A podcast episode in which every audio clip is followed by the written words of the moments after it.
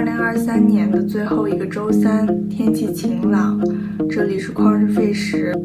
我是叶里。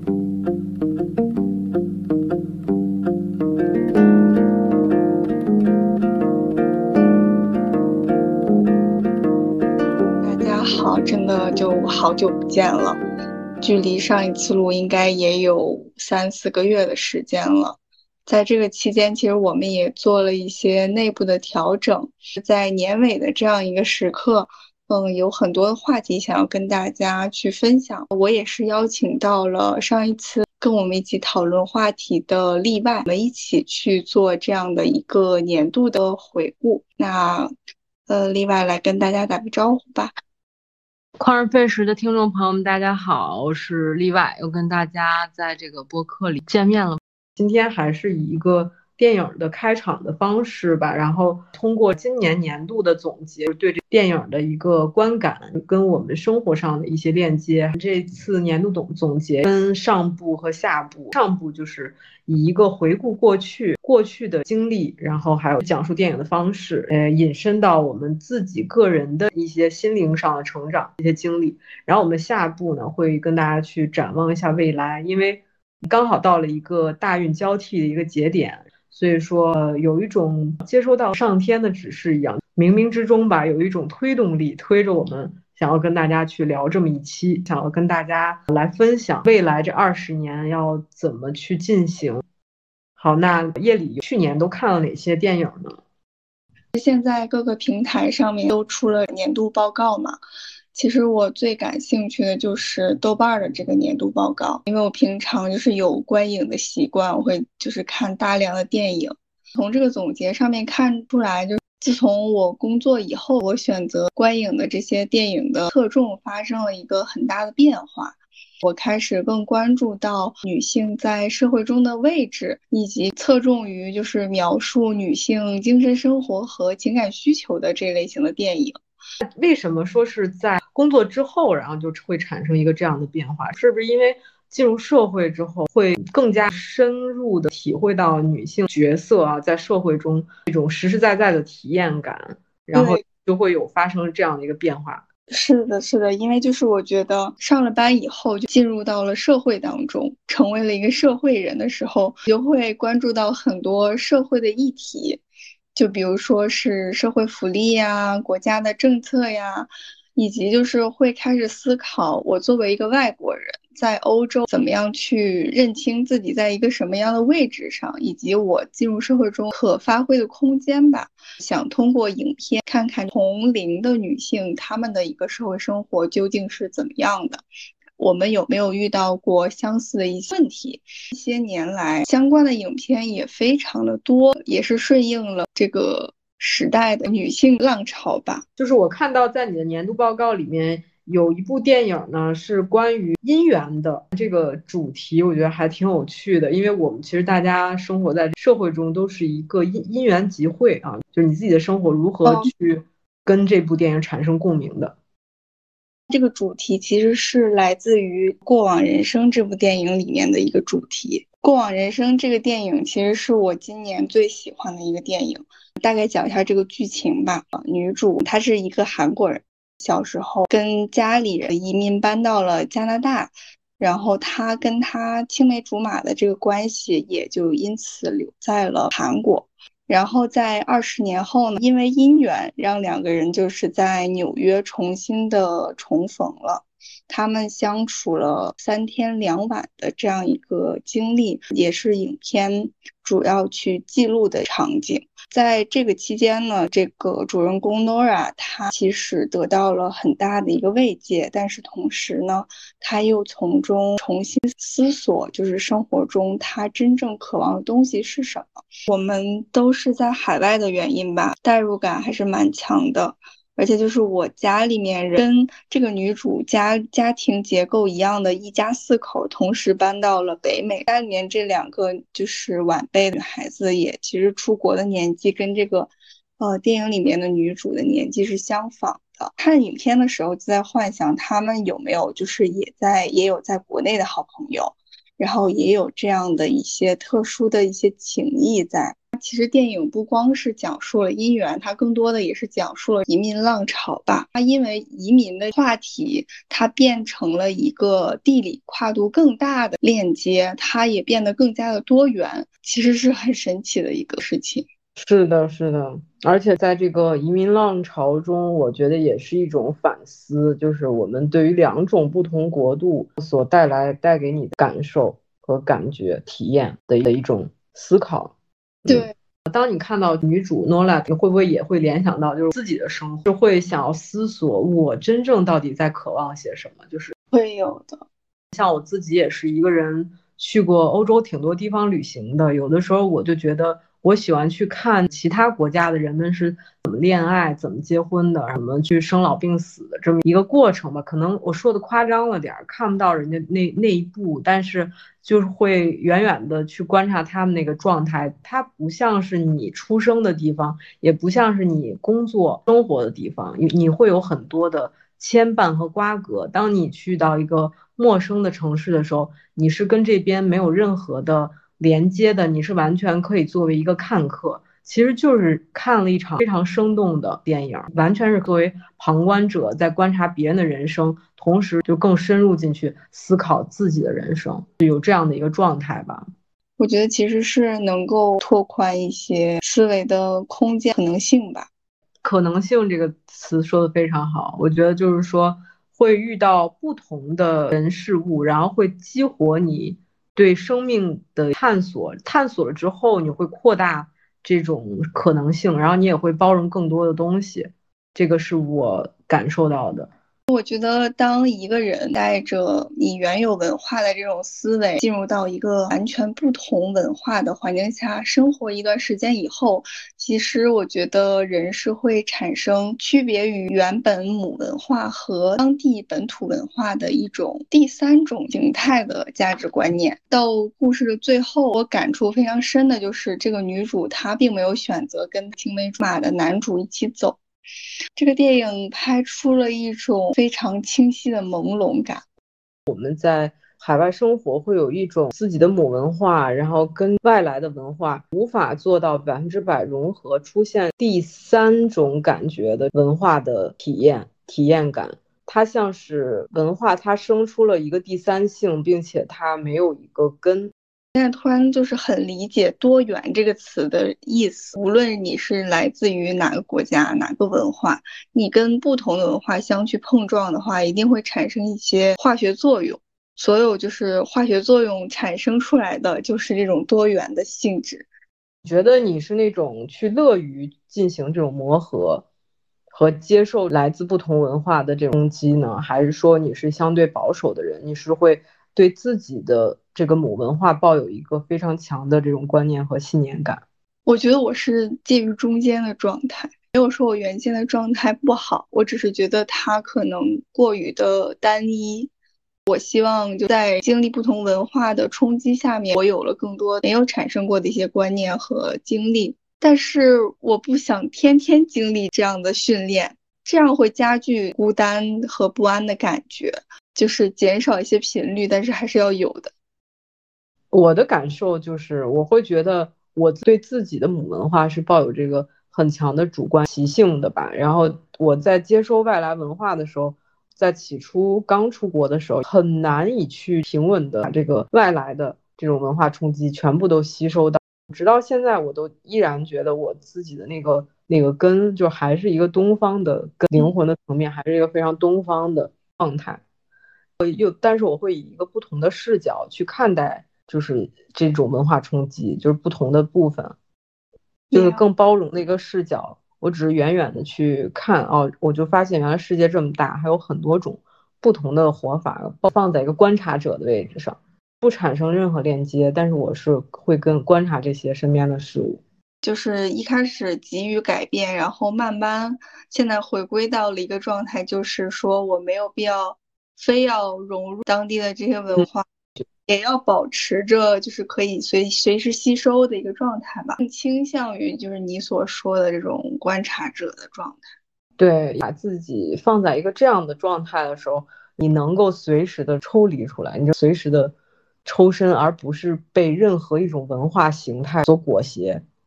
他这个其实就是这样的一个角色。女主的丈夫，他是作为本土文化的一个象征，然后这个从韩国来的男主，他是作为这个母文化的一个象征。你会发现，这个女主她在里面的给人的感觉就是，她跟这两个男人之间都并没有那么契合，他们之间都存在着比较大的价值观的差异、文化的差异也好，但是她保持着只是一种比较理性的态度吧，我觉得。两个，比如说完全不同价值观的人，如果能走在一起，那我觉得很大程度上，要么就是这两个人有共同的课题，要么这这两个人是有这种无条件的爱，就是有这样的能量把他们聚合在一起。确实是这样子的。她现在这个丈夫为什么结婚，就是因为她可以拿绿卡。跟这个男主又有这样的一个连接，就是因为他们有这种非常美好的姻缘，是灵魂上的这种契合吧。嗯，这个就很难去用我们人类的语言去把它表述明白了，因为有的时候很难去描述那种感觉，因为只有身临其境者才能真真正正体会非常契合是一种什么感觉。它跟是否三观一致，是否。有共同的话题，是否志同道合，有共同的利益都没有任何关系，就是灵魂的契合，就那一个齿轮就直接卡上了，就是那种齿轮和谐的在往前走动的和谐的感感觉，这很难用语言去形容和描述的，称之为就是上天的安排吧，它就冥冥之中就有这样的一个吸引力法则，吸引力在。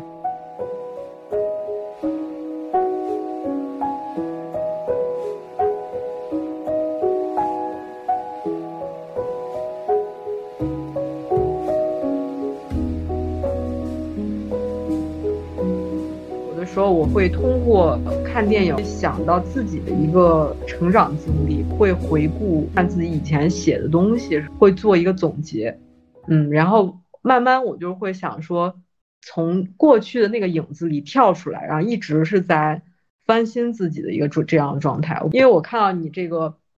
电影的年度总结里面还有一个名字，我觉得是比较有冲击力，叫《坠落的审判》。为什么想推荐这个电影？我觉得它描述的是两性关系，它可能更多的是站在一个非传统的性别比重偏差的这样的一个社会结构下进行讨论的一部电影。这电影主要讲的是一对夫妇和他们一个有视力障碍的儿子一同住在法国的一个偏远的山区里，然后一天，这个丈夫他在房子外面被发现死亡。然后警方立刻就开展了这样一个调查，妻子被指控丈夫的死是不是跟他有间接或者直接的关系？我其实更带入的是影片当中男主的角色。电影里面这个男主他其实就经历了就是外界对自己能力的所谓的束缚。在经历这样一个中年危机的一个状况，其实比我想象中要更加的压抑。在这样的状况下，我们应该怎么去跟别人相处，其实是一个非常关键的事情。我认为他是自杀。站在男主的这个角色，我觉得其实你不能等待别人去救赎你，其实更多的需要去自我救赎。可能是我理解的这个婚姻吧，我觉得就是你哪怕两个人相处了很久，也是灵魂伴侣的这个状态，你不应该去奢求或者要求对方给你任何的帮助。我觉得还是需要自己去救赎。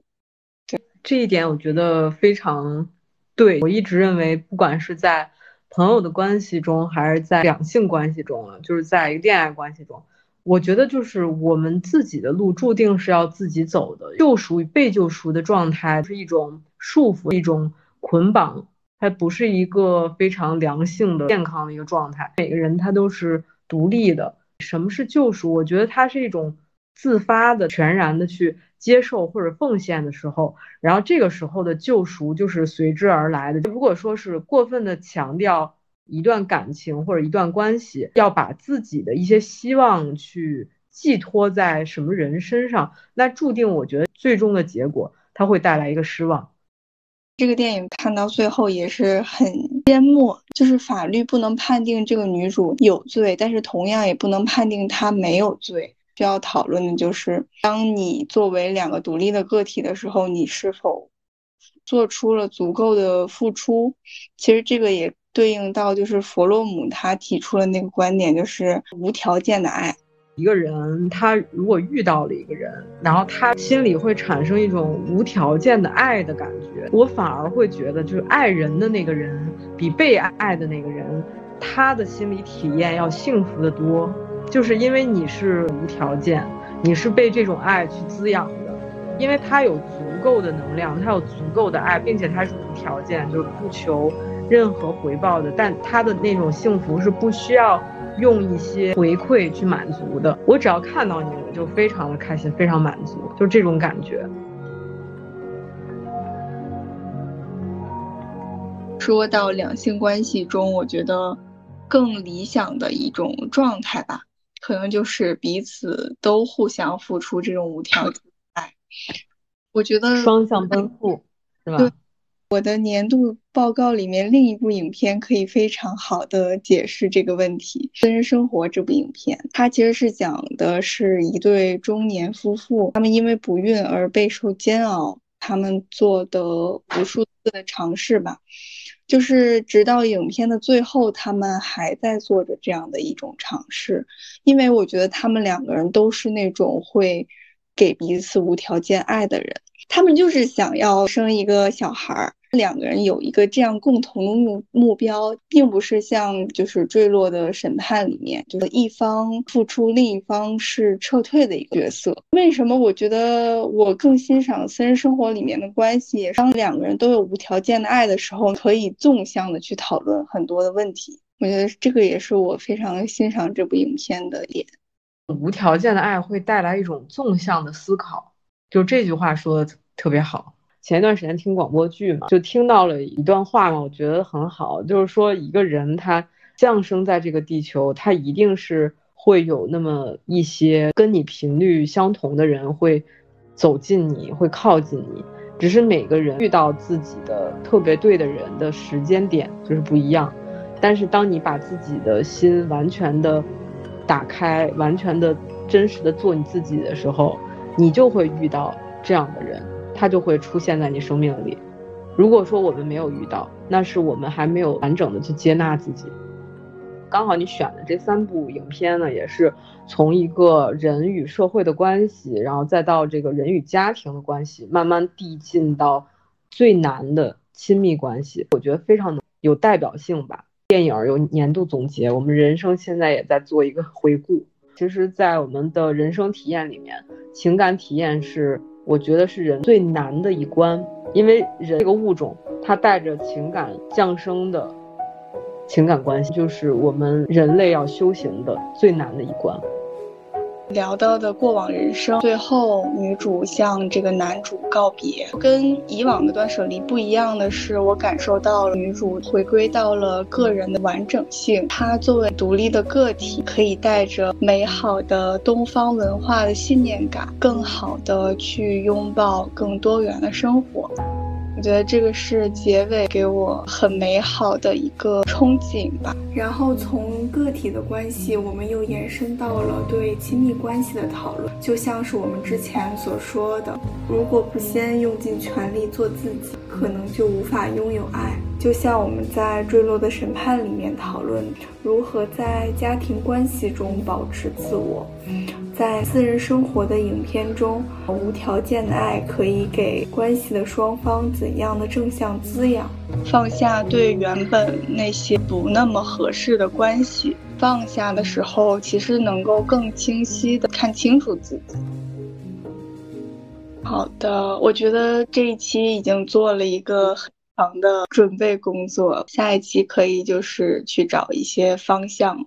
我们浅浅聊一下吧，就是换大运嘛。明年的话是走那个离火大运，然后土运结束了，然后一一切以非常实在扎实追求物质的这种层面的，要转向一个追求虚空心灵成长啊。就像我们刚刚探讨的这些电影一样，就是人类的关系也是层层递进，到最后是一直在往前进的。我们探讨的就是每种关系到最后到了无条件那一步，其实很多关系的界限也都变得非常模糊了。就是婚姻关系也不再是一个唯一和绝对的向幸福的一条路啊，就更多元的一个关系转换。下一期也会聊更多的关于换大运哪些需要注意的事项，然后哪些精神上的一些准备吧。希望大家可以收听下一期的节目。